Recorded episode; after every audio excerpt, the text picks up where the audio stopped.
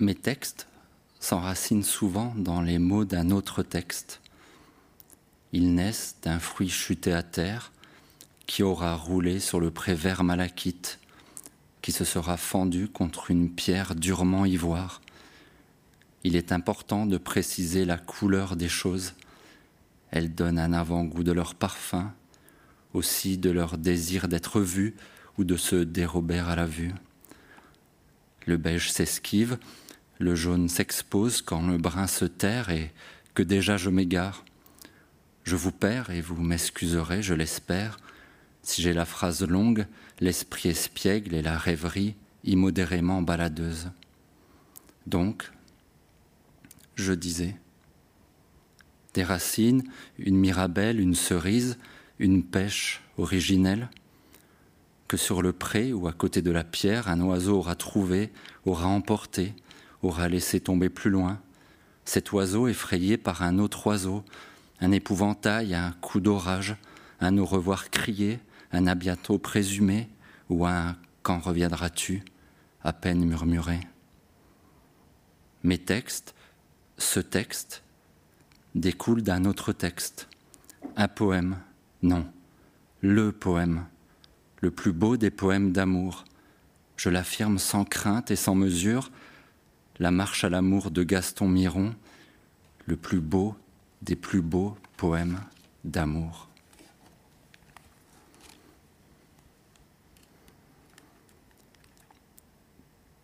Tu as les yeux pères des champs de rosée, tu as des yeux d'aventure et d'années-lumière, la douceur du fond des brises au mois de mai, dans les accompagnements de ma vie en friche, avec cette chaleur d'oiseau à ton corps craintif.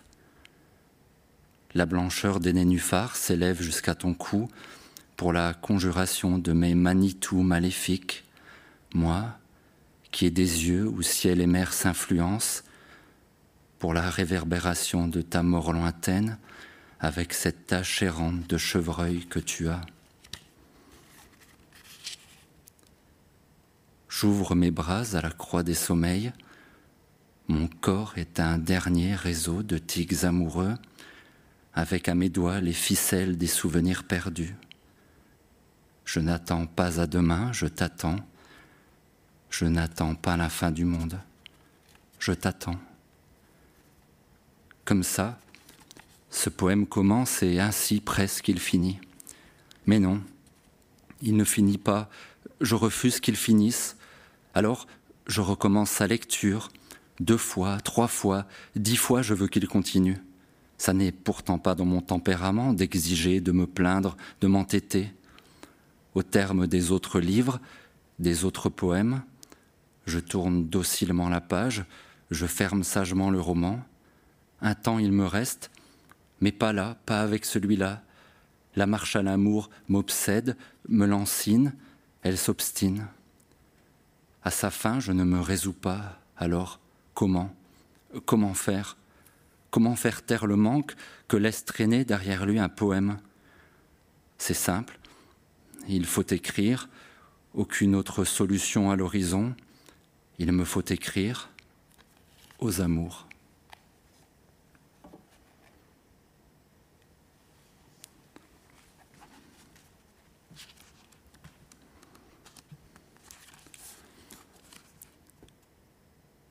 Où êtes-vous? Je veux dire à quel endroit, dans quelle ville, vers quelle maison, de quel quartier de cette ville? Je veux dire le nom du passage, de la placette, de la rue que regardent vos fenêtres. Chemin du désert, avenue Louise Labbé, allée de la Muette. Je veux dire le numéro bis sous terre de cette habitation, les coordonnées géographiques, la longitude précise et la juste latitude, l'altitude circonstanciée, la température moyenne en été, la proximité ou non de l'océan, la compagnie éventuelle des montagnes, d'un ruisseau masqué sous une natte de roseaux à massette, l'horizon chatoyant des champs de colza, d'une roseraie buissonneuse, d'un gisement de jacinthe sauvage. Je veux dire les pigments de la façade et des contrevents, le vernis craquelé de la porte d'entrée, le toit en tuiles ou paré d'ardoise, un petit jardin à l'arrière ocellé de bosquets de pivoine rouge, une terrasse couverte de caillebotis, l'ombre d'un acacia, et sans doute n'y suis-je pas du tout. Je me perds en erreur parce que vous vivez dans un immeuble de quelques étages, trois ou quatre sans ascenseur. Vous louez un appartement prolongé d'un étroit balcon sur lequel vous avez installé une table, deux chaises en vis-à-vis et des pots de fleurs, des impatients, des pétunias, des bagues où grandissent des herbes aromatiques, thym, estragon, basilic. Je veux dire une maison ou un appartement, les paysages qui s'étendent autour et pas seulement. Aussi la partie de ce logement où vous demeurez le plus souvent, votre chambre, la cuisine, la salle à manger. Je veux dire le papier peint sans motif ou la peinture laiteuse des murs, la lame de parquet qui grince au pied de l'escalier, la pose en chevron du carrelage, la décoration frugale, ce tableau révélant en peu de traits les courbes d'une jeune femme, les luminaires en métal ajouré, les ampoules qui accordent une lumière souple, tamisée, la commode en bois de noyer sur laquelle joue un vieux tourne-disque, la musique d'un compositeur islandais qui ravive vos souvenirs d'un ancien voyage, le miroir où je n'aperçois pas votre reflet et votre position dans cette pièce, assise dans un fauteuil bleu d'Anvers au dossier capitonné ou allongée sur le sofa en velours, peut-être debout derrière le voilage gris d'un rideau que vous repoussez en poursuivant du regard une automobile de la même teinte, quoique légèrement plus claire, qui s'esquive dans le virage serré que trace la route pour éviter les temps. Je veux dire l'endroit, la pièce, votre position comme le moment, l'heure du soir, de la nuit, en cette fin d'après-midi quand vous décidez de me rejoindre. Je veux dire vos lèvres enfloppées de nuages, vos yeux orageux, le nez foudre, votre visage aux couleurs allées des lisières à l'instant du crépuscule des pieds grêles sur des talons argentés, les cheveux noirs emmêlés devant, votre blue jean retroussé qui met à nu vos chevilles et les liserons qui s'enroulent autour, vos pas qui sinuent entre les flaques, sur les trottoirs rincés puisque le ciel se vide, débonde en monceaux de flotte et d'étincelles, se déverse dans les rues en tambourinant les têtes. Les eaux remontent la terre et les graviers ocres des parkings, les caniveaux dégorgent, le dos de la rivière bientôt se cambrera, elle débordera, inondera les caves, les venelles et les courettes que traverse votre souffle brusque et court. Ce tic ravissant qui éclot au coin de votre bouche s'y s'élève votre mécontentement. Le regard froncé et l'air de m'en vouloir d'avoir insisté. Maintenant, j'aimerais vous voir maintenant. Tellement insisté et que vous marchiez à moi, et que vous traversiez la ville sous l'averse. J'aurais pu attendre. Nous avons déjà tant attendu. Nous ne sommes plus à un déluge près. Votre envie soudaine de filer, qui surprend puis dépasse celle de m'embrasser, celle de réchauffer vos doigts au cœur battant de mon torse. Ce demi-tour qui me laisse seul à côté de l'arbre, au tronc creux sous lequel je n'ai pas osé me réfugier afin d'être aussi détrempé que vous, qui n'arriverait pas jusqu'à moi. Il est tard, trop tard, vous êtes reparti avant de me parvenir. Les lignes de lampadaire tour à tour s'illuminent. Les rares passants qui résistaient à l'appel du souper rentrent chez eux ou repoussent l'échéance, boivent un dernier verre dans l'un des bars au néon orange et grésillant qui encerclent la grande place. Un dernier verre, au bout d'un dernier verre, les magasins plient et sortent les cartons, baissent les rideaux, les vitrines se rembrunissent, les boutons d'or et les dents de lion sans sommeil, embobolinés dans leurs pétales. Les chauves-souris partent à la chasse, les chiens errants se faufilent sous le feuillage des haies, quand même la pluie s'en est allée. Ou alors, autre chose, une autre histoire, encore la nôtre, mais dans un cadre changeant que je crée pour nous la hurlante qui flâne, votre rambe pâtie de coquelicots, des ballerines jaunes à moirure, la peau ambrée de vos bras et de vos cuisses couvées par les premiers rayons de soleil, la clarté tiède et blanche de début mai. Vous n'avez rien prévu de faire aujourd'hui. Vous n'avez établi aucun plan. juste vous rendre où mes mots prétendent vous mener. À l'intérieur de la chapelle Sainte-Hélène, au bord du canal de la Sambre, que vous poursuivez jusqu'au Grand Saule, à l'extrémité de la presqu'île aux orangers, où sur le banc je me tourne, me retourne, guettant l'illusion précédant votre présence. Et je vous appelle pour vous conduire ici. Je vous appelle sans prononcer votre prénom. Je vous appelle les paupières closes en espérant jusqu'à cent. Je vous appelle en fixant les confins de l'allée de tilleul. Je vous appelle en chuchotant les mélodies que vous affectionnez. Je vous appelle entre les plumes des cygnes, à travers les roues des bicyclettes, jetant des cailloux qui rebondissent à la surface quiète de l'eau. Je vous appelle depuis la première marche de la passerelle. Je vous appelle en me rongeant les ongles, réajustant le col de ma chemise et époussetant les particules de terre qui couvrent mes chaussures à force de gratter le sol. Je vous appelle et vous êtes là, assise auprès de moi. Je ne vous ai pas vu approcher, vous ne me regardez pas, vous retirez votre capeline pour vous éventer, votre chevelure est blonde, attachée en un lâche et efflorescent chignon. Vos yeux clignent, puis se ferment pour compter de 1 à 100 et assurer que c'est bien vous. Et le frissonnement de la brise dans la frondaison des tilleuls, et l'orgue de barbarie qui interprète les refrains que nous danserons, et les signes qui s'envolent quand la troupe des bicyclettes s'élance, et les enfants qui font des ricochets depuis l'échine du ponton en acier. C'est bien vous qui en trouverez votre sacoche et sortez le livre que vous avez emporté dont j'aperçois la couverture au moment de rompre le silence, chancelant et craintif à vous demander le titre du roman et les auteurs que vous appréciez. Puisque je ne sais rien de vous, ne connaissez rien de moi, je vous suppose, je vous présume, je vous soupçonne autant que je vous cherche.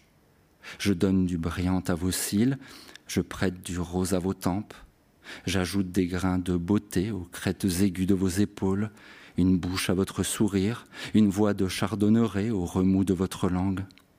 Demain, vos paroles, votre visage et votre silhouette se seront effacés. Alors, je vous inventerai encore, je vous chercherai encore, je vous attendrai ailleurs, et nous nous retrouverons comme si jamais nous ne nous étions quittés.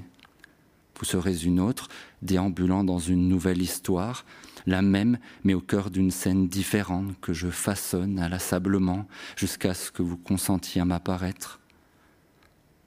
Vous êtes en chemin, encore aux abris des mots que je bafouille à vos joues de soie, à la fournaise de votre front, à vos yeux brûlés d'être si avidement visés par mes yeux, des mots éparpillés et chaotiques qui balbutient comme je vous chéris maintenant de vous avoir tant espéré, désiré, réclamé depuis toutes ces années durant l'immensité de cette vie, dans la lenteur engourdie des matins, au sillage de l'indolence des jours, parmi les silences tenaces et les replis de la nuit, jusqu'à confondre la chair noire du ciel avec le tissu épais de votre pèlerine, les feux de navigation des avions et les astres qui filent pour propager la bonne nouvelle, les lucioles qui dorent la souche, la veilleuse derrière les carreaux, votre regard qui poudroie, l'aube et l'imminence de votre incarnation, la caresse de vos doigts et l'hypocrisie de la brise, l'évidence du vide, le trop-plein de votre absence. Vous empruntez un sentier sinueux, escarpé, à flanc d'une sempiternelle colline qui lie le semblant de sérénité que je conserve à mon incommensurable empressement. Une faible piste sillonnant une vaste plaine, une vallée ample, un ravin aride où ne coule plus l'eau d'assécher, évaporé, disparu, si bien que vous y êtes égaré sans que je puisse aller à votre rencontre. Je dois attendre ici. Imaginez si nous marchions l'un à l'autre sur des routes parallèles séparées par des broussailles de fleurs et d'épines. Nous serions si proches, presque à nous sentir, presque à nous apercevoir, un cheveu de nous toucher sans détenir la conscience de l'instant, avant de nous séparer puis de nous éloigner. Imaginez si nous progressions l'un vers l'autre à la boussole des instincts. Il suffirait de mal compter, d'une infime négligence, d'un moment de confusion pour suivre la mauvaise direction, la mauvaise intersection, de ne plus deviner le flambeau rendu aveugle par la bruine, de prendre cette étoile pour une lanterne, de ne plus différencier Vénus d'Alpha du Centaure, un cèdre d'un mélèze, de dévier d'un seul degré, pour au final nous manquer, au pire ne pas nous reconnaître sous nos chapeaux, derrière nos foulards, et des kilomètres plus loin, des semaines plus tard, vous vous retrouveriez ici et je vous chercherai là-bas. Nos positions seraient inversées et nos efforts réduits au désert. Comprenez que je privilégie la retenue à l'audace, la tempérance à l'effervescence infructueuse. Je préfère être enduit de poussière, de perles de rosée et de filins d'araignée, plutôt que de courir confusément les prairies, le cortège des cimes, l'opacité des abîmes. Je choisis de m'asseoir et de m'attarder dans la langueur de mes journées, otage de la torpeur de mes songes, à interroger à distance les villages, la campagne, l'horizon et les arrière-plans de l'horizon, arrimé à mon désir pour vous, cramponné au pressentiment de votre accession. Vous approchez, il ne peut en être autrement. Même à pas lent et hésitant, je détiens la conviction de vous repérer au fin fond du paysage, tout d'abord point minuscule dans les strates floues du lointain, puis ondulation parmi les vapeurs, enfin silhouette drapée de couleurs et de netteté. Je sursaute au craquement des branches, à la chute des pommes sur le tapis d'herbe. Je vacille à l'accélération des voitures, au téléphone que je laisse sonner au ululement de la chouette, au clic du thermostat qui met en branle la chaudière, aux querelles des chats qui adoptent les pleurs angoissés des nouveau-nés, aux cris de la mésange prévenant les autres mésanges du danger, à l'agacement des atomes dans le ray des lumières et à mon propre énervement qui soudain voudrait que je m'active, qui s'insurge contre mon immobilité, mon apathie, du nerf, il dit, du cœur, de l'entrain, il fit. Remise le pot de miel au placard, il me commande, et va-t'en examiner sous les pierres, élargir les layons, frayer des chemins, déplacer des montagnes, fouiller les fourrés, les souterrains, les maisons et les fortins abandonnés. Va-t'en hurler dans les rues, déclarer ta flamme au milieu des clairières, allumer toutes les lampes de toutes les pièces pour transformer ton logis en sémaphore, mettre de grands vases aux fenêtres et jeter des bouteilles à la mer pendant que je m'en tiens à accrocher mon regard à un courant d'air une libellule, une queue de lézard ou un grain de pollen qui pourrait me mener au plus petit indice de votre existence.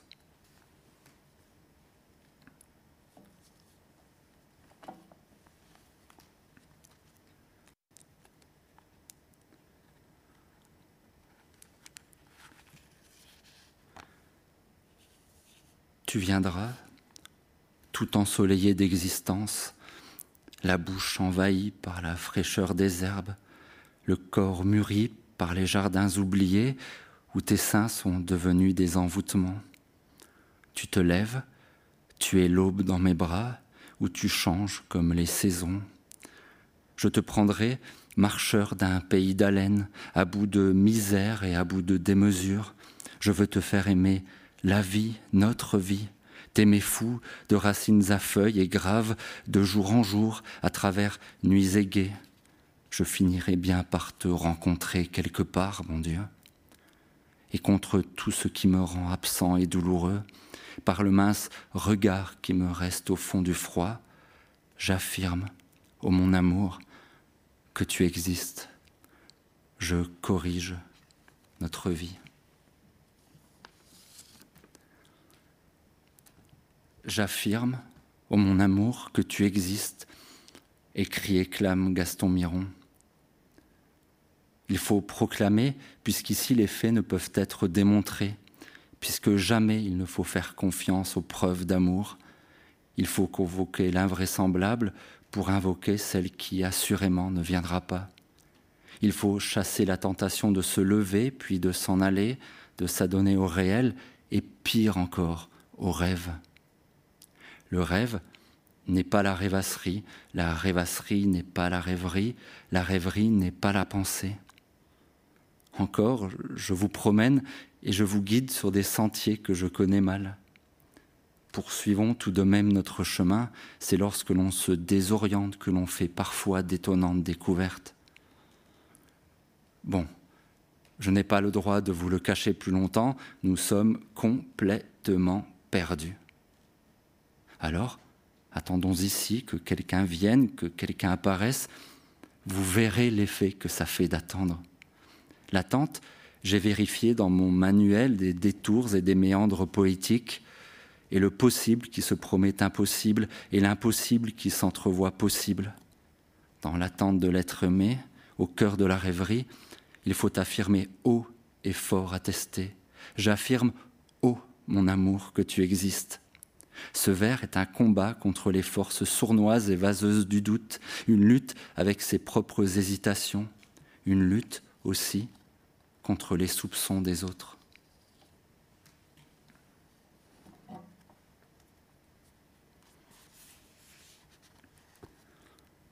Les soupçons des autres.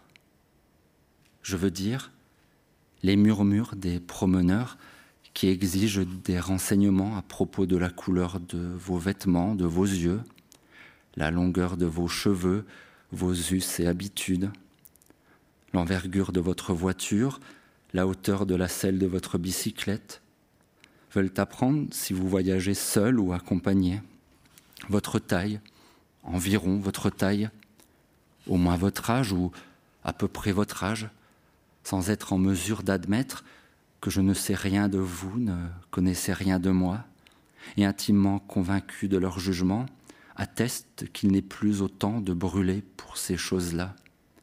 Les rêveries, les divagations et la persévérance ne sont plus de mise.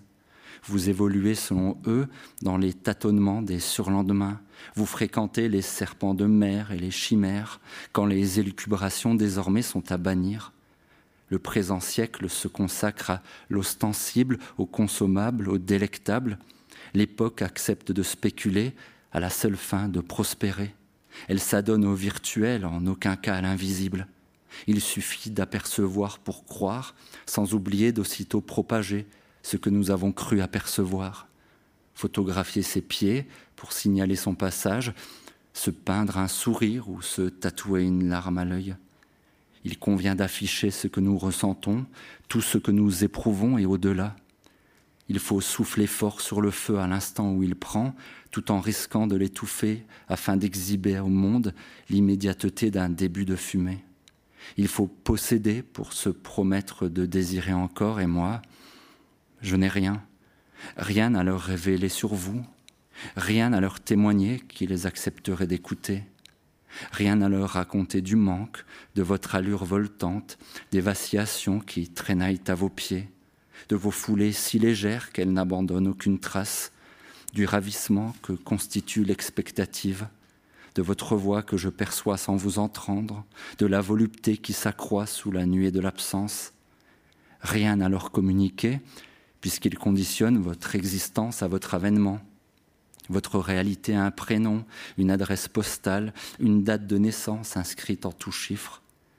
Ils affirment qu'assurément je dispose d'une âme ignorante des réalités, d'un esprit piqué qui se complaît dans l'absurde, les illogismes, les ruses de la raison, ou même que je tangue dangereusement aux abords de la folie, du haut des fadaises, à un pas de m'y jeter pour agir et penser comme je pense et comme il me tarde par moment d'agir je dois avouer, à vous qui omettez de me répondre, qui négligez de me réconforter lorsque ma vaillance titube, se fendille, lorsque notre secret se délite, vous qui refusez d'exhorter mes croyances, d'étancher ma fièvre avec un linge nivéen et humide de coton, au moyen de paroles qui rassérènent, les nifient, clarifierez mes cernes bleuâtres de somnambules lucides et bienheureux de ce qui lui arrive.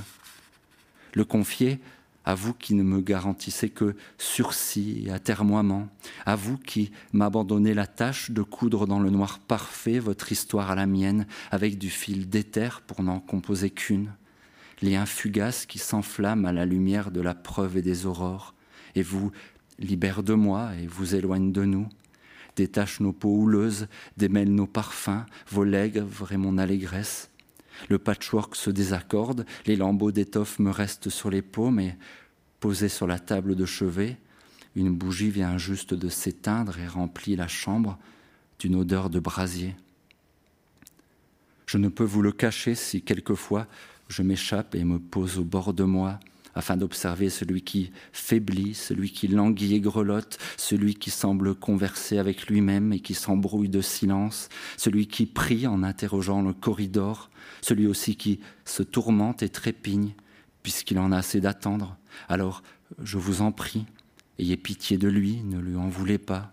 Détournez le regard et ne m'en voulez pas si je m'apprête à réaliser ce que j'ai commis l'année ou la semaine dernière, le jour précédant ce jour, pour maintenant me trouver étendu à côté d'une autre, après avoir retiré mes parures, fermé les volets, poussé la porte en bois, dissimulé mon visage derrière un masque heureux aux yeux ébaudis, frotter mes bras, mon cou et mon torse avec de la boue mélangée de paille pour me départir de votre parfum et qu'elle, ou une autre, ne puisse se douter de votre présence, supposer la vanité de ces gestes tendres et accueillants, la futalité de ses questions au sujet de l'avenir, de ses phrases enjouées, de son verbe aimable et alléchant.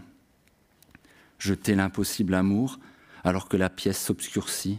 Je la rejoins sur le lit et je m'y allonge.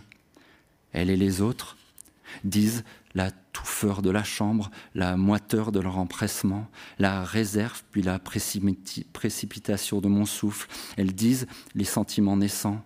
Je n'acquiesce ni ne proteste, je tente seulement d'oublier la farce que je suis en train de vous jouer, tout en me livrant méthodiquement à ce que j'ai à faire. Je vous cherche. Dans leur convoitise, je vous cherche, sur les faces de leur langue, je vous cherche, sous l'effleurement de leurs doigts, de leur bouche, à l'excitation de leurs baisers, dans le mouvement des hanches, des poitrines, des épaules, des fesses, entre les cuisses, je vous cherche, parmi la foison de poils, suivant les bercements, les flux et reflux des corps, le ventre qui transpire, le dos qui transpire, la nuque qui goûte, à travers les réclamations, les roquements, les vallonnements, les lombes, les replis de l'effort, je circule, je reviens, je fouille et je frôle.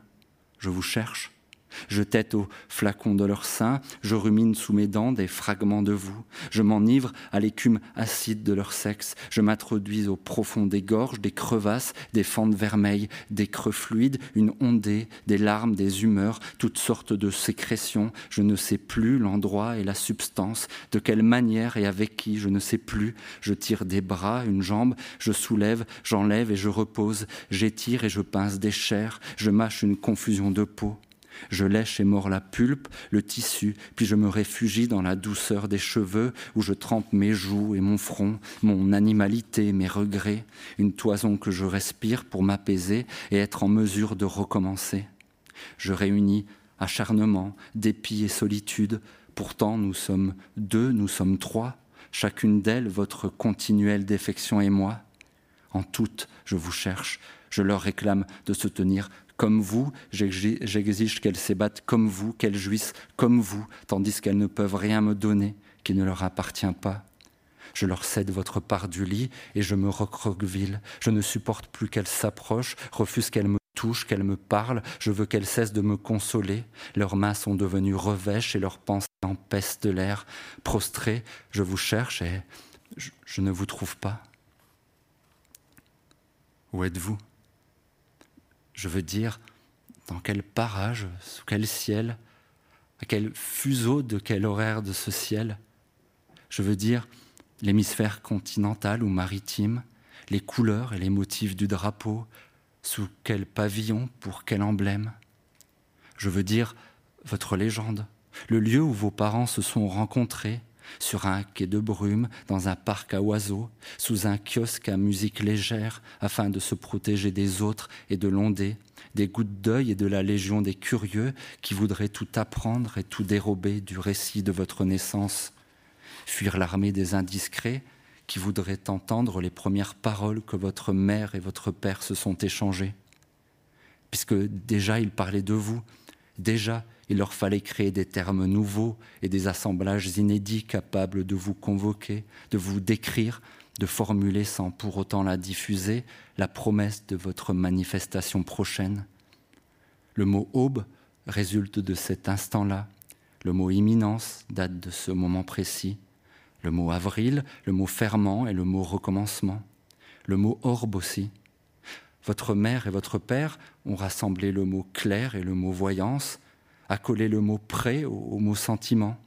Ils ont dû étendre le vocabulaire pour vous invoquer, et j'ignore quelle est la prosodie de votre accent si vous utilisez cette langue qui est la mienne, jusqu'alors impuissante à susciter votre apparition. Je veux dire, je ne sais rien de vous, ne connaissez rien de moi. Je veux dire, offrez-moi dans un même élan le soulagement et la menace, promettez-moi l'embûche, la volupté, le déboire, la félicité, Dites-moi que l'orage s'en est allé, que le volcan vient juste de s'éteindre, que l'incendie s'est arrêté au seuil de ma porte, et je vous croirai. Je veux dire, il sera toujours impossible d'appréhender dans son entièreté le roman de nos destins séparés. Nous avançons toujours seuls, nous crions toujours seuls, nous serons toujours seuls.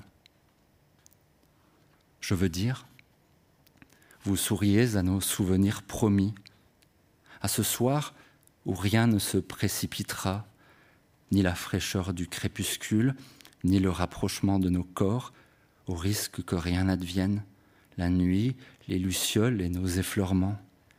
Saisir le premier prétexte pour établir un contact jusqu'alors évité, prendre tout notre temps. La séquence ne s'accomplit qu'une fois, plus jamais elle ne se reproduira. Les doutes s'amenuisent, l'appréhension perdure, n'importe quel motif fera l'affaire, l'unique dessein étant que plus rien ne s'interpose entre nous. Vos mains touchent mes mains pour protéger de la brise la flamme du briquet. Soudain, le visage de l'autre surgit de l'obscurité, et ce n'est plus le même visage. Les joues se tachent de rouge, la pupille est lascive, les cheveux ne sont pas à leur place, désormais en ordre de bataille amoureuse. La flamme du briquet s'efface et les doigts restent, se frôlent, se palpent, remontent le bras, puis l'épaule, puis la joue. Pas la bouche, pas les lèvres, pas maintenant. Rejoindre des contrées de peau jusqu'alors dissimulées, inexplorées, le ventre, la nuque, le dos, les cuisses, les étudier, chaque aspérité, chaque douceur, chaque saillie, arrêter le mouvement et revenir en arrière, une brève retraite, un étourdissant répit, le mi-temps de la cuisse, le creux du genou, les lignes du poignet, reprendre et se rendre un peu plus loin, passer sans s'apesantir aux endroits embrasés, s'attarder, et la bouche, et les lèvres, avivées par le souffle, le souffle de l'autre, oui, maintenant, les lèvres et la bouche, la langue, la laine aussi, la salive, la sueur des plis, et laisser commander le désir, maintenant, il saura comment faire. Je veux dire, j'espère ainsi qu'on espère sous le ciel dont les étoiles déjà ont succombé au temps, déjà se sont endormies lorsque leur brillance nous atteint, nous affecte et nous console de n'être que des grains de vie maçonnant un rocher sublime. Je veux dire, lentement nous aurions grimpé les mille et une marches de la tour, nous aurions effectué un premier arrêt à hauteur de la cime des passiflores, un deuxième à mi-parcours sur le rebord d'un nid de coucou, et un dernier parmi les particules de la lune et des météores. Et quand nous serions arrivés au sommet, vous auriez pris ma main, j'aurais ouvert les paupières et vous auriez disparu.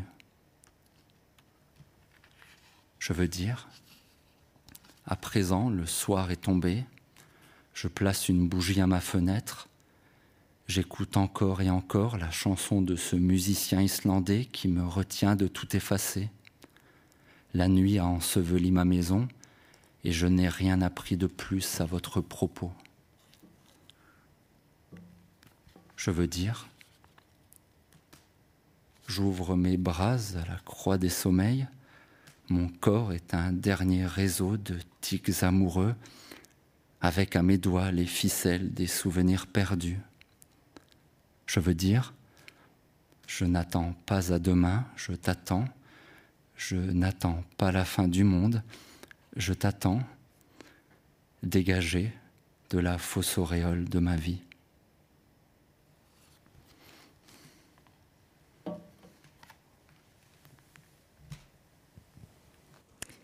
Bonsoir Loïc Demey et bonsoir à vous qui nous écoutez depuis euh, vos écrans, ça devrait être le moment des, applaudissements, mais j'imagine que qu'on peut, les, imaginer et je compte sur vous euh, qui êtes à la maison à nous écouter.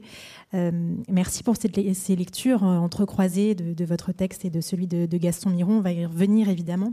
Avant de rebondir sur ces lectures, je voulais juste rappeler en quelques mots que vous venez de Lorraine, que vous êtes professeur d'éducation physique et sportive à temps partiel désormais puisque vous avez décidé de vous consacrer davantage à l'écriture et que vous avez publié plusieurs textes euh, de poésie, notamment aux éditions euh, euh, notamment un texte qui s'appelle Je d'un accident ou d'amour, qui en est à sa neuvième réédition et pour lequel vous avez reçu le, prix, la, révélation de, de, la Société des gens de, lettres, le prix révélation de la Société des gens de lettres, euh, et un autre texte aussi qui s'appelle D'un cœur léger en 2017 et qui se présente lui comme le, carnet retrouvé euh, du dormeur du Val d'Arthur Rimbaud.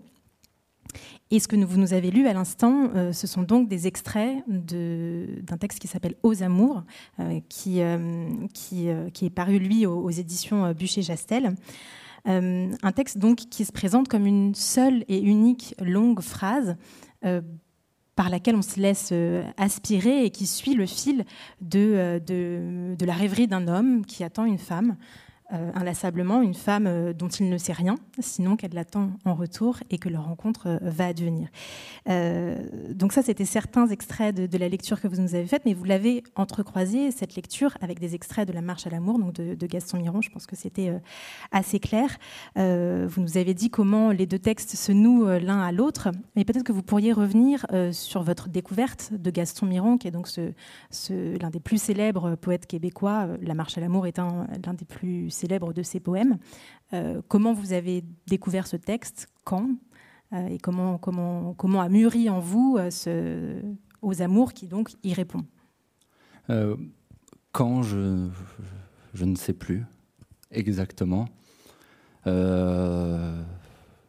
ne pourrais pas dire. par contre, je pourrais dire que j'ai beaucoup écouté Babix interpréter ce titre formidablement bien. Euh, après, comme je l'ai dit un peu, je, j'écris souvent en réponse à, d'autres textes. Je ne le fais pas exprès. Je tente de faire d'autres choses, mais au final, c'est là où je vais au bout. Et, euh, ce texte, enfin, pour moi, c'est presque une révélation un homme qui parle d'amour comme ça, il n'y en a pas tant que ça. Donc euh, voilà, il, a permis aussi de, de décoincer quelque chose chez moi. Euh, peut-être que je le connaissais d'ailleurs avant mon premier livre qui parle aussi d'amour. Voilà, et euh, c'est vraiment ça, quoi. Je le relis, je le relis, et puis il reste, enfin je sais pas, ce texte me manque à la fin.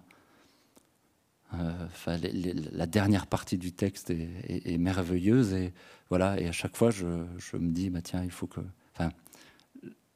J'ai du mal à le quitter. Et je me suis dit, bah pourquoi pas euh, rentrer dans cet univers, pas faire du Gaston Miron, mais me positionner aussi dans cette position d'un, d'un homme qui attend, qui rêve de quelqu'un, qui ne sait pas qui est cette personne. Euh, ce texte de, Gaston Miron, vous nous avez lu euh, les, derniers vers, il se termine sur cette, euh, attente. je n'attends pas la fin du monde, je t'attends. C'est d'ailleurs un, vers qui a été placé en, bandeau de, votre texte à vous. c'est dire à quel point ces deux textes sont, noués l'un à l'autre. et c'est précisément dans cette attente, vous le disiez, que se tient tout entier aux amours. Et c'est presque comme si, euh, finalement, cette rêverie de la femme aimée, cette façon euh, de l'inventer, de la réinventer sans elle était presque plus importante, en fait, que, que la rencontre euh, de cette femme. quel est le rôle, en fait, de cette, de cette rêverie dans la relation amoureuse, selon vous? C'est un moment, quand même. je dis pas, je veux pas dire, parce que je veux pas, je veux pas dire que c'est le moment le plus intéressant, mais c'est quand même le moment le plus instable, à la fois le moment le plus merveilleux, c'est le moment où imagine, où tout est possible. c'est le moment où, les jambes tremblent, c'est le moment où... je pense qu'on a tous ces souvenirs-là, d'attendre quelqu'un au, coin d'une rue, d'attendre quelqu'un assis à la terrasse d'un café, et puis, se dire bah, que tout va être possible. C'est peut-être un moment aussi qui est exacerbé sur, euh, actuellement avec euh, les applications de rencontres ou encore où ça va être. On va rencontrer quelqu'un qu'on ne connaît pas du tout. C'est la première fois qu'on va la voir, le, ou la voir physiquement. Je sais pas, c'est un moment. Euh, voilà, se dire que tout est possible. je sais pas, je trouve ça assez fabuleux. C'est d'ailleurs un peu le, sens aussi de la citation de, Gaston Bachelard. Hein. Décidément, les Gaston, Gaston Miron, Gaston ah, Bachelard. Euh, Gaston euh, Bachelard, euh, vous avez mis, vous avez placé au seuil de votre texte cette, cette, cette phrase qui est tirée de, de, la poétique de la rêverie, où il dit Il n'en reste pas moins que les grandes passions se préparent en de grandes rêveries. on mutile la réalité de l'amour en la détachant de toute son irréalité, comme si en fait cette cette imagination de la femme aimée euh, était tout aussi réelle, euh, réelle que, que, que sa, sa, réalité tangible, si je puis dire. Et avant, juste avant, il dit encore quelque chose de très beau. Il dit que l'amour est la, la, le contact de deux poésies et la fusion de deux rêveries. Mais là, l'irréalité, c'est vraiment, enfin, faut peut-être même mettre sur le même plan la, la, la croyance et l'amour, en fait. Et euh, une fois qu'on n'y croit plus, c'est comme avec la foi, bah, l'autre n'existe plus, en fait. Une fois que, voilà, ça, va, c'est la, la croyance qui est au fondement de l'amour. L'irréalité, c'est aussi, euh, enfin, je trouve, ça se joue sur euh, le sentiment amoureux, l'attirance, ça joue sur euh, quelque chose qui est fragile, qui n'est pas manifeste. Ça joue sur un regard, ça joue sur un geste. Euh, d'ailleurs, il y a une belle chanson de Dominica qui s'appelle Le geste absent. Donc c'est l'inverse. Voilà, ça joue sur euh, une odeur, quelque chose comme ça. Et dans l'irréalité, pour aller même un peu plus loin, je ne sais pas si c'est un argument qui va dans le sens ou qui accompagne ou dans le sens contraire. Il y a une phrase de Pessoa qui me fait beaucoup réfléchir, qui dit qu'on n'aime pas quelqu'un, mais qu'on aime l'image que l'on se fait de quelqu'un. Et autrement dit, c'est nous-mêmes que nous aimons. Enfin, l'autre a même presque disparu en fait. C'est son, il n'y a que son image. On va y revenir à, cette, cette, notion de, rêverie. Euh, alors c'est curieux parce que vous citez Pessoa, vous citez Dominica, euh, et je voudrais justement qu'on parle un petit peu de cette façon dont vous parliez euh, tout à l'heure pendant vos lectures, dont vos textes se nouent toujours à d'autres sources, puisent à, d'autres sources. il y a ce livre d'un cœur léger qui est évidemment empreinte à Rimbaud. Ici, dans Aux Amours, ce sont Bachelard, Gaston Miro, euh, mais aussi euh, à d'autres endroits Baudelaire euh, auxquels vous faites des clins d'œil. Il y a beaucoup, beaucoup de clins d'œil dans ce texte. mais il se trouve que moi, en, lisant Aux Amours, c'est un autre poète que j'ai pensé en tout premier. c'est Verlaine, et en particulier à ce poème qui s'appelle Mon rêve familier qui dit Je fais souvent ce rêve étrange et pénétrant d'une femme inconnue et qui m'aime et que j'aime, et qui n'est chaque fois ni tout à fait la même, ni tout à fait une autre, et m'aime et me comprend, est-elle brune ou blonde ou rousse, etc. Euh, et si je, cite ce poème, c'est parce que dans votre texte aussi, la femme aimée, elle est tour à tour brune, blonde, euh, elle change d'allure, elle change de goût, elle change d'adresse, de, tic, euh, comme s'il fallait surtout pas, ne surtout pas figer l'image, ne surtout pas arrêter une image, presque comme si c'était dangereux en fait de, s'arrêter sur un, une image fixe l'idée de la rêverie, c'est, puisque c'est une rêverie, la rêverie s'arrête dès qu'il y a un début de, matérialité, de, quelque chose qui se concrétise. Donc, euh, après, c'est aussi assez égoïste. Moi, j'ai eu l'idée de l'écriture, ce qui m'a plu dans l'énergie de cette écriture, de mener un peu cette expérience voilà, c'est bah, justement, c'est toujours être dans d'accoler d'une image, de passer d'une image à une autre image. Il fallait surtout pas que que, que, ça s'arrête. Après, est-ce que c'est. Euh, oui, c'est pas de l'ordre du, du, du, danger, mais ouais, l'irréalité, là, s'arrête dès que la réalité arrive. Et de cette idée-là, vous tirez d'ailleurs une sorte de, de parabole. Hein. C'est si on arrête les images, euh, il risque de nous arriver ce qui arrive à, à Otto euh, Sfortunato, qui est euh, une figure qui apparaît au, cœur de Aux Amours. Otto Sfortunato, c'est donc un homme qui tombe fou amoureux du nombre, mais dont le sentiment amoureux s'évapore, tombe en miettes à l'instant même où il rencontre la femme à qui appartient, cette ombre. Euh, c'est une sorte de parabole hein, qui est au cœur de, votre livre. Et si j'en parle, c'est parce que j'ai l'impression que la parabole, que le conte, que le mythe aussi, parce que vous, vous citez, euh, vous faites quelques petites références à des mythes comme ça, ce sont des sources d'inspiration importantes pour vous. Est-ce que vous en avez lu beaucoup? Quel est votre rapport à, cette euh, littérature-là? Moi, j'aime, j'aime beaucoup jouer sur le vrai et le faux. Donc là, forcément, à un moment donné, il y a le, petit prince qui va faire une petite apparition. C'est vraiment ça. C'est euh, c'est euh, l'enfant qui joue à se faire à, croire, qui euh, vient. On disait que voilà, j'aime beaucoup ça. J'aime beaucoup jouer là-dessus. Donc il y a un livre qui s'appelle D'un cœur léger, mon deuxième livre qui s'appelle Carnet retrouvé du dormeur du Val.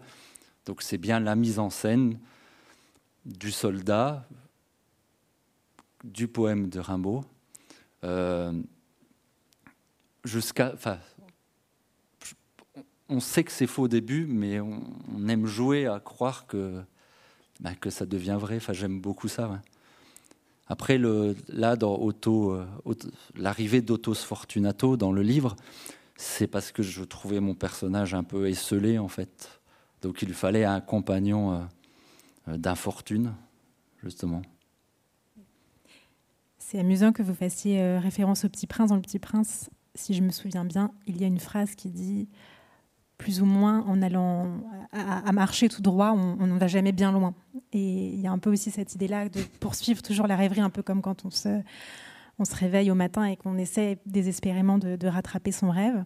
Euh, ce que je, disais en introduction, c'est que ce, livre aux amours, il se construit sur une seule et unique longue phrase, euh, justement, qui ne va pas tout droit, qui, qui sinue beaucoup. Euh, à quel moment est-ce que vous avez décidé que le livre euh, prendrait cette forme-là? Immédiatement. Immédiatement, je me suis engagé donc sur une, sur une rêverie et J'aime bien que le, que le fond et la forme aillent ensemble, que le fond appuie la forme et que la forme appuie le fond. Donc c'était évident pour moi qu'une rêverie ne, pouvait se dire, voilà, j'ai joué la mécanique de la rêverie. Et la, donc la rêverie, c'est bien une image qui va appeler une autre image, qui appelle une autre image, et ainsi de suite. Et on dévie un peu peut-être de, ce à quoi on voulait rêver au départ, mais c'est vraiment jouer sur cette mécanique-là. Et après, si donc, par rapport à, pour revenir à Bachelard sur la rêverie, donc là, c'est la caution philosophique, la base scientifique du livre. Donc je reprends la, définition de la rêverie chez Bachelard, qui n'est pas le rêve, le rêve de la nuit, où, le, rêveur est passif, voilà, c'est pas, c'est comme si c'était un autre personnage qui rêvait. Il y a la rêvasserie, euh, un peu euh, à l'ombre d'un arbre juste avant le sommeil, mais là encore, on, est dans un état passif. La rêverie, il parle, de dormeur éveillé, de rêveur lucide. Donc ça fonctionne par image, mais on va guider, on est maître de sa rêverie. C'est-à-dire on, décide à quoi on va rêver en fait. Donc euh, je m'en souviens plus de la question. Vous, avez pas, vous y avez parfaitement répondu et ça, effectivement, ça suit, ça épouse, ce texte épouse les méandres de, de, la rêverie avec ses, ses coques à l'âne, ses, ses, détours, et, etc. Et puis ça donne des, des phrases très belles. Quelquefois, vous emboîtez deux, deux segments ensemble. Hein. on l'a entendu dans, dans, les passages que vous nous lisiez, puisque je ne sais rien de vous, ne connaissez rien de moi. C'est très beau. Euh, vous parliez du travail de la forme à l'instant, c'est quelque chose qui vous importe beaucoup, évidemment. Euh, et ce, depuis votre tout premier livre, euh, Je d'un accident ou d'amour, c'était un livre qui racontait déjà une histoire d'amour de, son commencement à sa fin, et qui, lui, se privait totalement de verbes. Il n'y avait pas un seul verbe dans ce livre-là. Euh, et ici, de la même manière, vous donc aux amours, vous, bousculez la syntaxe, vous procédez un peu par accumulation, on l'a entendu, vous déstructurez un petit peu la grammaire. Est-ce que c'est un moyen, parce qu'on parle beaucoup de rêverie, d'attirer le, lecteur dans cette rêverie, mais est-ce que c'est un moyen aussi un peu de le, bousculer, de le réveiller, ce lecteur? Euh, je, non, enfin, j'ai pas pensé à, la réception euh, à ce moment-là. C'est comme ça que me venait. Euh, voilà, j'aime les entremêlements, j'aime, j'aime jouer comme ça avec la langue voilà, la déstructurer, etc. Et là, c'était vraiment un, bon prétexte, à mon prétexte, la rêverie. C'était pas, voilà, j'avais pas cette attention-là. C'était, c'est assez égoïste comme plaisir, en fait. Vous aimez les mots rares aussi euh, Orbe, embobeliné, osselet, euh, voilà, c'est. Ben, j'aime en fait le. Je mets du temps à choisir les mots je les choisis parce qu'ils sonnent. Je les choisis aussi un peu euh, parce qu'ils sont jolis à regarder euh, quand ils sont écrits euh, sur mon ordinateur. Donc oui, je mets du temps à les... et, et j'essayais quand même de pas trop répéter les mots, parce que comme il y avait cette... il y, a, quand même des formules qui reviennent, il y a les images qui succèdent, donc je voulais quand même voilà, que certaines scènes sont à peu près les mêmes, donc il fallait que je les dise autrement. Donc voilà, il fallait que je, sois précis sur les mots pour pas qu'on ait l'impression de relire la même chose. Puis c'est en un sens un beau euh, clin d'œil à Gaston Miron aussi, parce qu'il y a beaucoup de mots euh, qui sonnent un peu euh, étrangement. Ça tient aussi à la langue québécoise, évidemment, mais dans ce, dans ce texte, La marche à l'amour, il y a beaucoup de mots aussi qui, nous emmènent, qui nous emmènent ailleurs. Je reviens un instant à, Bachelard et à la, la, poétique pardon, de la rêverie, puisque vous en avez euh, reparlé. Euh, dans ce livre, Bachelard, il se pose évidemment défenseur de la rêverie, qui est donc cette position intermédiaire, vous l'avez dit, entre euh, l'activité diurne et l'activité nocturne. On n'est vraiment pas passif. Donc il se pose en défenseur de la rêverie et de l'amour écrit, puisqu'il associe l'un à l'autre. Et en même temps, il reconnaît tout de suite que euh, c'est un genre un petit peu passé de mode. Et cette idée-là, on la retrouve euh, d'ailleurs dans l'extrait que vous nous avez lu, euh, cet extrait où vous dites Ils prétendent que je me suis trompé de période, que je tangue dangereusement aux abords de la folie, du haut des fadaises. C'est très joli, cette idée de tanguer du haut des fadaises. Est-ce que vous avez eu le sentiment, en écrivant aux amours, que vous écrivez quelque chose un petit peu à contre-courant, finalement, de ce qui s'écrit aujourd'hui? J'en ai conscience. Hein.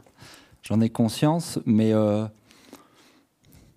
voilà, tout le sentiment amoureux, ça me convient bien dans mon écriture. Donc voilà, c'est aussi pour ça que, je vais là-dessus. Après, ça a l'air, oui, un peu, un peu suranné, comme, euh, mais euh, il y a beaucoup de chansons à l'heure actuelle qui en parlent encore. Et puis, voilà, c'est un sujet qui, qui, qui, qui, intéresse, mais c'est vrai que l'écrire, l'écrire aussi peut-être, euh, on va dire, entre guillemets, euh, positivement ou, ou, presque joliment, oui, il y a quelque chose, euh, je lis peu de livres qui, qui, qui, qui, vont sur le sujet-là, comme ça, de cette manière-là. Donc j'ai conscience, voilà, je suis même. Alors justement, euh, revendiquer cette, euh, cette, euh, cette posture-là du, du, rêveur, du rêveur éveillé, de la rêverie, en fait, c'est donc une revendication esthétique, hein, vous venez un petit peu de le dire, qui, consisterait peut-être à s'autoriser ce côté un peu suranné, ce, ce lyrisme. mais il me semble qu'au-delà de ça, il y a en dehors de l'enjeu esthétique, un enjeu presque éthique. parce qu'évidemment, quand on s'abandonne à la rêverie, quand on, s'autorise se, se, lâcher prise, ça suppose aussi un autre, peut-être un autre rapport au monde, une autre manière de l'habiter. Qu'est-ce que ça vous apporte, vous, se laisser aller à la rêverie au, quotidien? Après, j'aime aussi qu'un livre me change. C'est-à-dire que si je pars sur la rêverie, euh, c'est l'idée qu'à travailler la rêverie, peut-être que je, je, me laisserai plus aller à la rêverie. Parce que je suis aussi euh, presque hyperactif, en fait, euh, où je, je m'accorde peu ces, ces, ces, moments de rêverie. Et comme on s'accorde voilà, à peu, peu ces moments de rêverie dans ce texte, il n'y a pas le mot télévision, il n'y a pas le mot euh, euh, téléphone portable, il n'y a pas le mot ordinateur. Voilà, c'est sûr qu'on a tendance, et j'ai cette tendance le premier, au lieu de, voilà, de partir sur des rêveries quand j'ai rien à faire, ben, tout de suite, euh, voilà, à m'occuper l'esprit autrement. Quoi. Et il y a aussi chez Bachelard toute cette utilité de la rêverie. C'est pas euh, le rêveur, euh, poète, euh, c'est pas ça. C'est vraiment, il y a une utilité de la rêverie. Il dit que c'est l'endroit de, de, la création, des inventions. il parle d'accroissement d'âme. Il se passe quelque chose dans la rêverie. C'est on teste les possibles, les, les impossibles. C'est une vraie expérimentation. Hein. Oui, vous disiez c'est difficile de se laisser aller à la rêverie. Ça tient aussi à l'époque. Hein, on l'entendait euh, dans l'extrait que vous avez dit tout à l'heure. Il n'y a pas le mot télévision, il n'y a pas le mot ordinateur dans votre texte, mais il y a cette idée euh, qu'on vit dans un siècle de l'immédiateté et du tout partageable tout de suite. Il faut, dès qu'on ressent quelque chose, aussitôt le, euh, partager sur les réseaux, entre autres. Alors même, euh, comme vous le disiez, que la rêverie a un potentiel créateur énorme. Et c'est effectivement ce que dit Bachelard. Moi, j'avais apporté cette, cette citation issue de la poétique de la rêverie où il dit certaines rêveries poétiques sont des hypothèses de vie, effectivement, qui élargissent notre vie et nous en nous mettant en confiance pardon, dans l'univers, un monde se forme dans notre rêverie, un monde qui est notre monde, et ce monde rêvé nous enseigne des possibilités d'agrandissement de notre être dans cet univers qui est le nôtre. Donc effectivement, euh, la rêverie, si elle, est, si elle est gratuite, elle est loin d'être inutile, elle est loin d'être vaine. Non, puis si on revient sur la rêverie des enfants, il se, voilà, il se passe quelque chose et voilà, ils vont tenter des choses, même si des fois ça se voit pas. Voilà, c'est pas parce que ça se voit pas que, bien sûr, il, ne se passe rien. Puis ça permet aussi parfois de, de s'échapper, de, Alors, je suis pas sûr que Bachelard dise ça. Je, il va, voilà, je, m'écarte un peu de Bachelard. Bachelard, chez Bachelard, la, la, rêverie est positive. Voilà, il n'y a pas de rêverie. Euh, quand je dis on expérimente les possibles et les impossibles, Bachar va pas sur euh, va pas sur du négatif. Il faut que la la rêverie apporte euh, une forme de sérénité. Mais je trouve voilà, c'est intéressant d'aller sur aussi de on peut aussi aller sur des rêveries l'expérimentation est aussi dans on peut échouer gratuitement en fait dans la rêverie. C'est-à-dire sans conséquence c'est ça qui me plaît aussi. En effet, euh, ça fait partie du jeu que de se, perdre. Et quand, voilà, quand on ne va pas tout droit, il arrive qu'on tombe sur des, cul-de-sac, et c'est très bien aussi. Euh, alors, depuis votre premier livre, en 2014, probablement avant d'ailleurs, vous avez souvent lu vos textes, comme vous euh, l'avez fait tout à l'heure. alors, évidemment, ça permet d'entendre le texte autrement de faire résonner la langue autrement. Mais on sent aussi qu'il se passe quelque chose pour vous. Euh, je vous regardais tout à l'heure et il y, a, une, pulsation qui, passe par le corps. Euh, qu'est-ce que vous ressentez en lisant et pourquoi est-ce que c'est important pour vous cette oralisation aussi de vos textes? Je, je reste sur un livre, c'est avant tout un texte écrit. Pour l'instant, voilà, c'est pas un support à des lectures. Euh,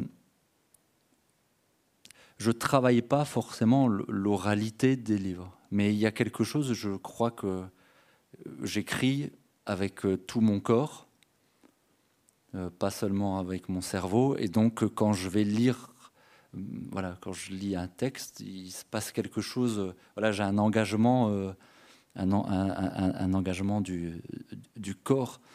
Enfin, je fais pas exprès, quoi. Ça vient comme ça, le mouvement part. Euh, ouais, j'ai l'impression que,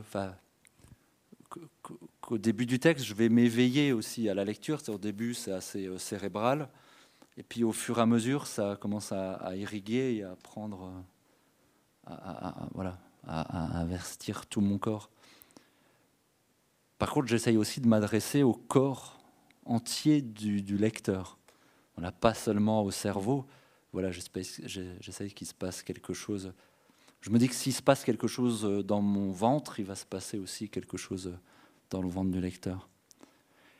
Et aussi, je, trouve que la lecture, le fait pour un auteur de lire ses livres, il y a quelque chose, euh, ça permet de rétablir le moment, c'est-à-dire de faire coïncider le moment du lecteur et le moment de, de, de l'auteur. C'est-à-dire qu'à un moment donné, on partage quelque chose ensemble. Autrement, il y a l'auteur qui écrit, le lecteur qui lit, il s'est passé souvent des mois, voire des années. Voilà, et à ce moment-là, on partage ensemble quelque chose. Quoi.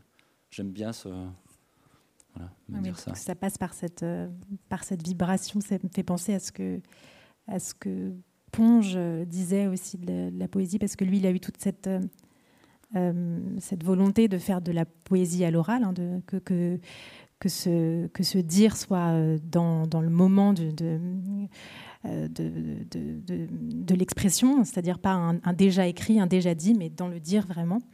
Euh, et c'est cette idée de transmuter la raison en raison, écrit R-E-S-O-N, quelque chose donc qui résonne, qui vibre de, de l'auteur au lecteur immédiatement, de l'auteur à l'auditeur en, en l'occurrence. Et je crois aussi que dans la langue poétique, il y a quelque chose de de maintenant, du présent. C'est-à-dire c'est une langue qui, qui ressent en fait sur le moment. Mm. Donc euh, voilà, on a envie. Enfin, l'oralité permet de, de, faire résonner. Euh, Et d'ailleurs, il y a une phrase qui revient beaucoup, qu'on a beaucoup entendu dans votre lecture, qui est ce je veux dire. Ce je veux dire. Qu'est-ce que vous y mettez, vous, dans cette, euh, cette expression? C'est essayer d'expliquer la même chose de manière différente, avec des, même des, des, explications qui ont l'air complètement, enfin, qui ont l'air de pas aller ensemble en fait. Donc c'est tenter de dire, tenter de dire. Euh, je pense que l'écriture, c'est de tenter de dire.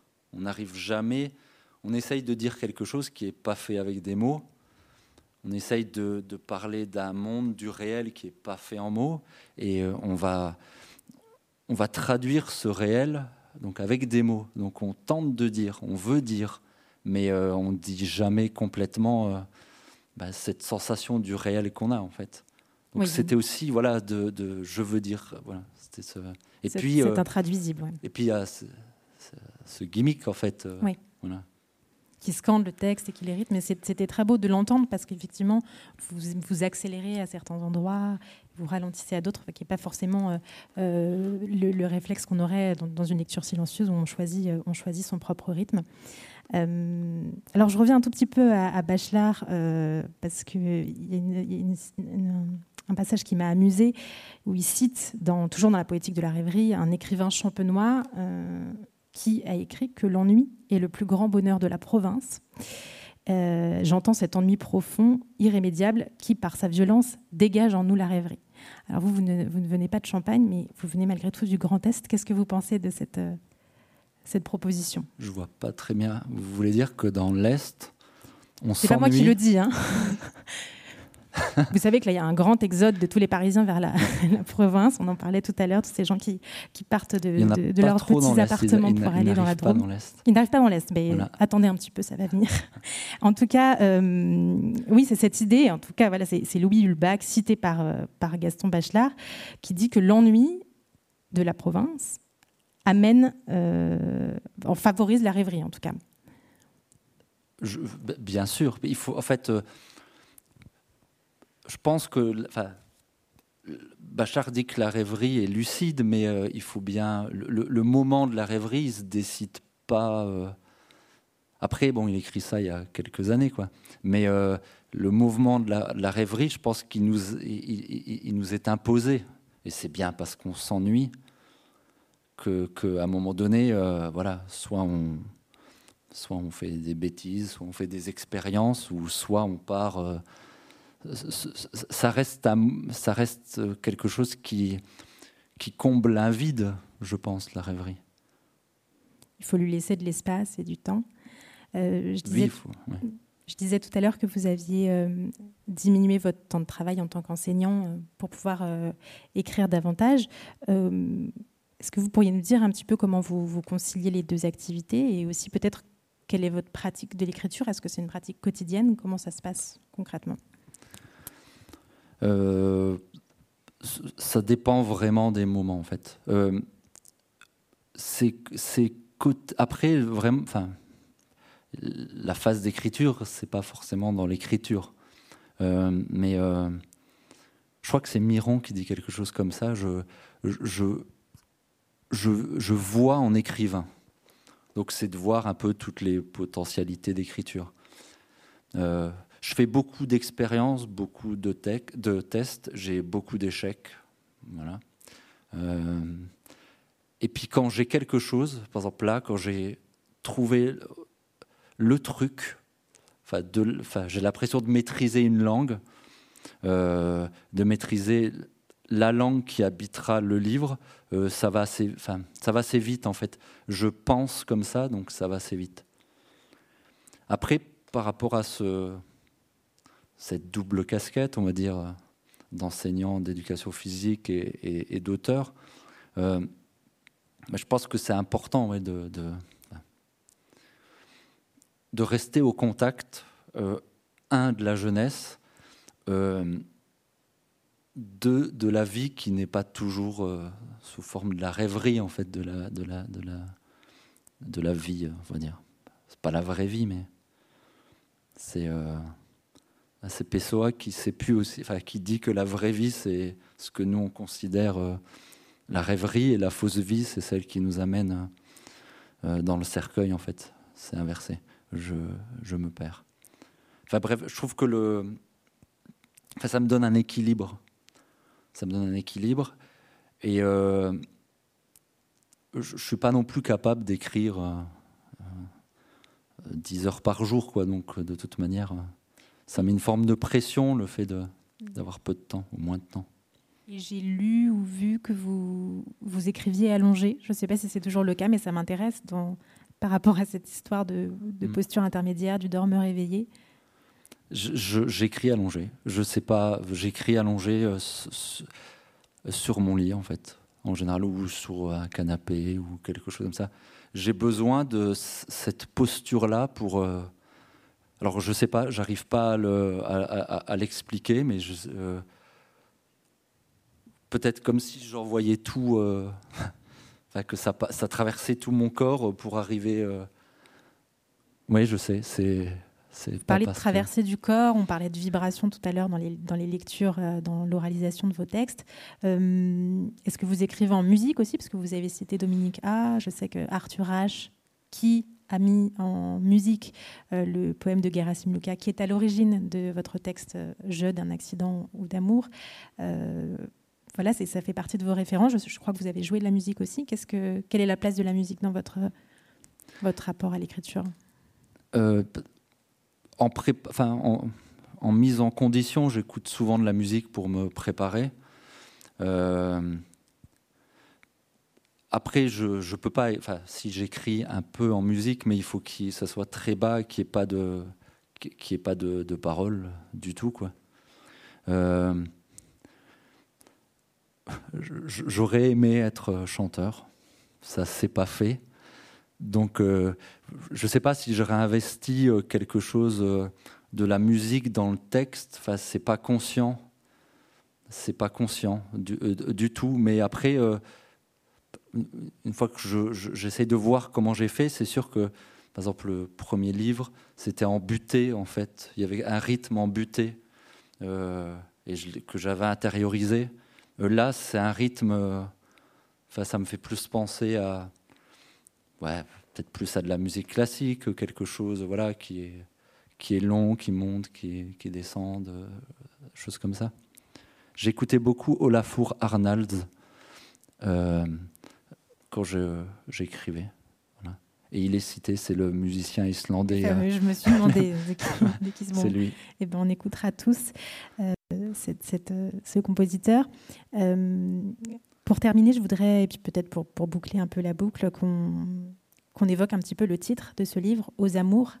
Euh, on peut l'entendre de plusieurs manières. On peut l'entendre comme un hymne, euh, hymne à l'amour.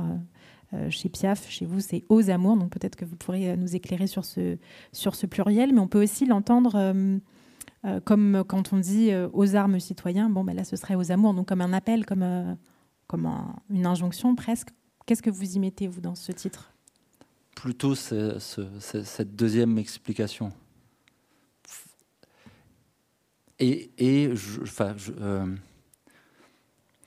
être aux amours, pour moi, c'était. Euh, le fait de, le mettre, le, de mettre le pluriel, alors je ne sais pas si c'est correct ou juste, mais c'était vraiment l'état amoureux. Euh, voilà, cet état amoureux, dans ma tête, je le traduisais par un pluriel. Et puis ça sonnait, enfin je sais pas, il y avait quelque chose. Et puis la liaison aussi de, enfin, je trouvais que la liaison, euh, j'aimais beaucoup la liaison d'un point de vue sonore, que le X de, du haut aille sur le, amour. Je ne l'ai pas, euh, je l'ai pas réfléchi en fait euh, très longtemps. Il est quasiment venu, il, a, il, est il est quasiment venu tout de suite en fait, ce titre. Ben merci beaucoup. Merci à vous. Aux amours donc.